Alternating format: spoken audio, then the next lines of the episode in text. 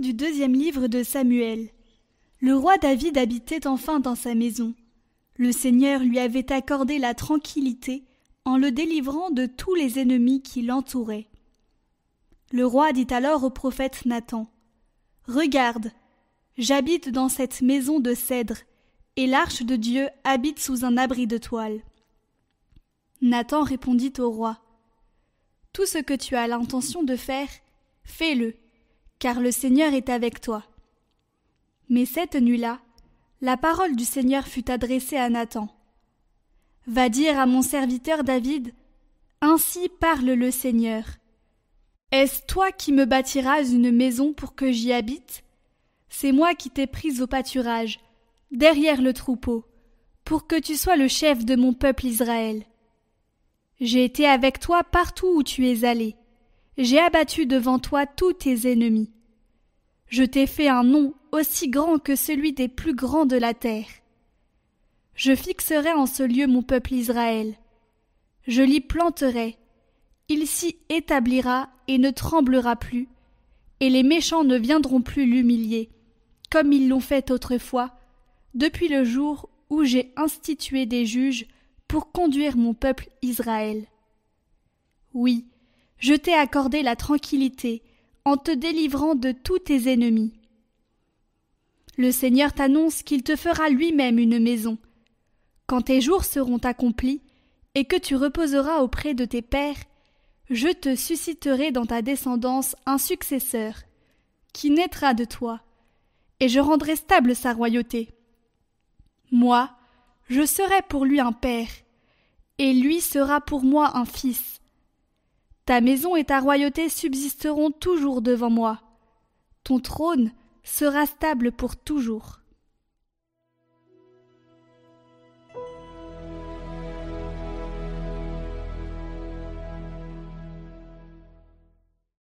Ton amour, Seigneur, sans fin je le chante. L'amour du Seigneur, sans fin je le chante. Ta fidélité, je l'annonce d'âge en âge. Je le dis, c'est un amour bâti pour toujours. Ta fidélité est plus stable que les cieux. Avec mon élu, je fais une alliance. J'ai juré à David mon serviteur. J'établirai ta dynastie pour toujours. Je te bâtis un trône pour la suite des âges. Il me dira Tu es mon Père, mon Dieu, mon roc et mon salut. Sans fin, je lui garderai mon amour. Mon alliance avec lui sera fidèle.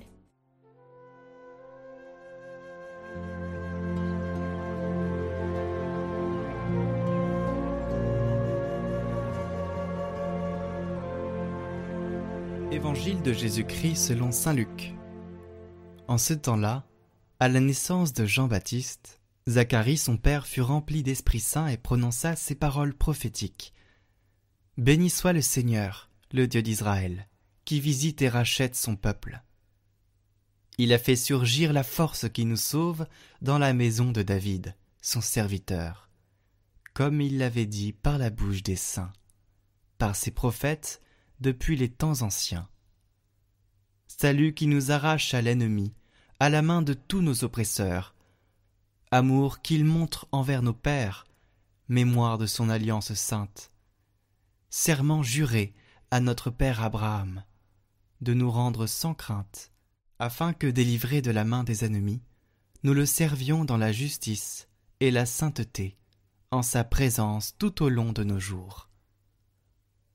Toi aussi, petit enfant, tu seras appelé prophète du Très-Haut. Tu marcheras devant, à la face du Seigneur, et tu prépareras ses chemins, pour donner à son peuple de connaître le salut par la rémission de ses péchés, grâce à la tendresse, à l'amour de notre Dieu. Quand nous visite l'astre d'en haut, pour illuminer ceux qui habitent les ténèbres et l'ombre de la mort, pour conduire nos pas au chemin de la paix.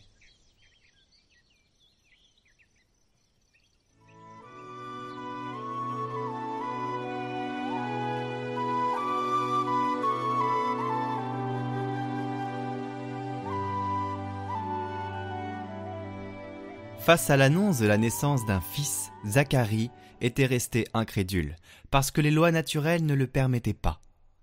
Ils étaient vieux, âgés. Par conséquent, le Seigneur le rendit muet pendant tout le temps de la grossesse. C'est un signal. Mais Dieu ne dépend pas de nos logiques et de nos capacités, et de nos capacités humaines limitées. Il faut apprendre à faire confiance et à se taire devant le mystère de Dieu et à contempler dans l'humilité et le silence son œuvre, qui se révèle dans l'histoire et qui dépasse si souvent notre imagination.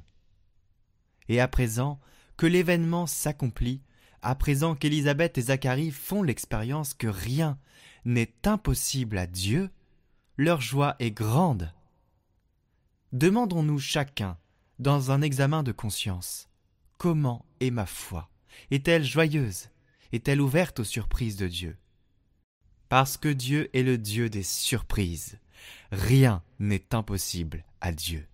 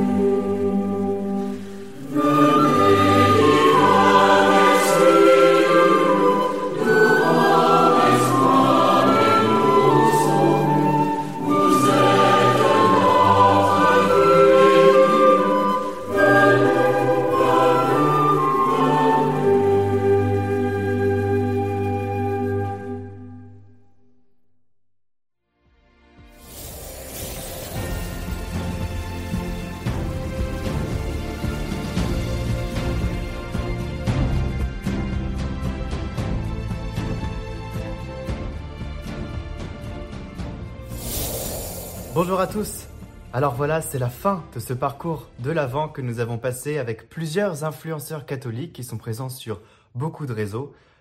Instagram, YouTube, Facebook et puis aussi TikTok.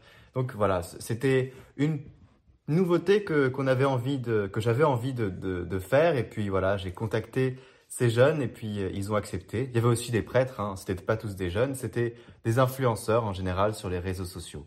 Voilà, donc je les remercie beaucoup pour euh, l'investissement qu'ils ont ont donné pour ce parcours, euh, ont ils ont fait euh, chaque chose avec ce qu'ils étaient et donc voilà, ça a pu donner l'impression que c'était trop différent, mais c'était ce qui était voulu. Voilà, on voulait un peu de fraîcheur et de choses un peu différentes. Et donc j'espère que finalement ça vous aura plu.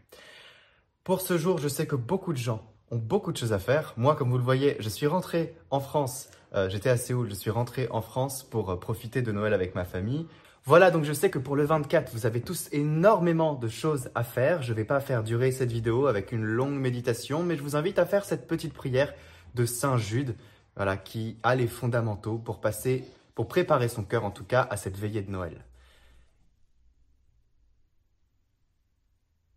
Seigneur Jésus, ta puissance est infinie, ta gloire éternelle.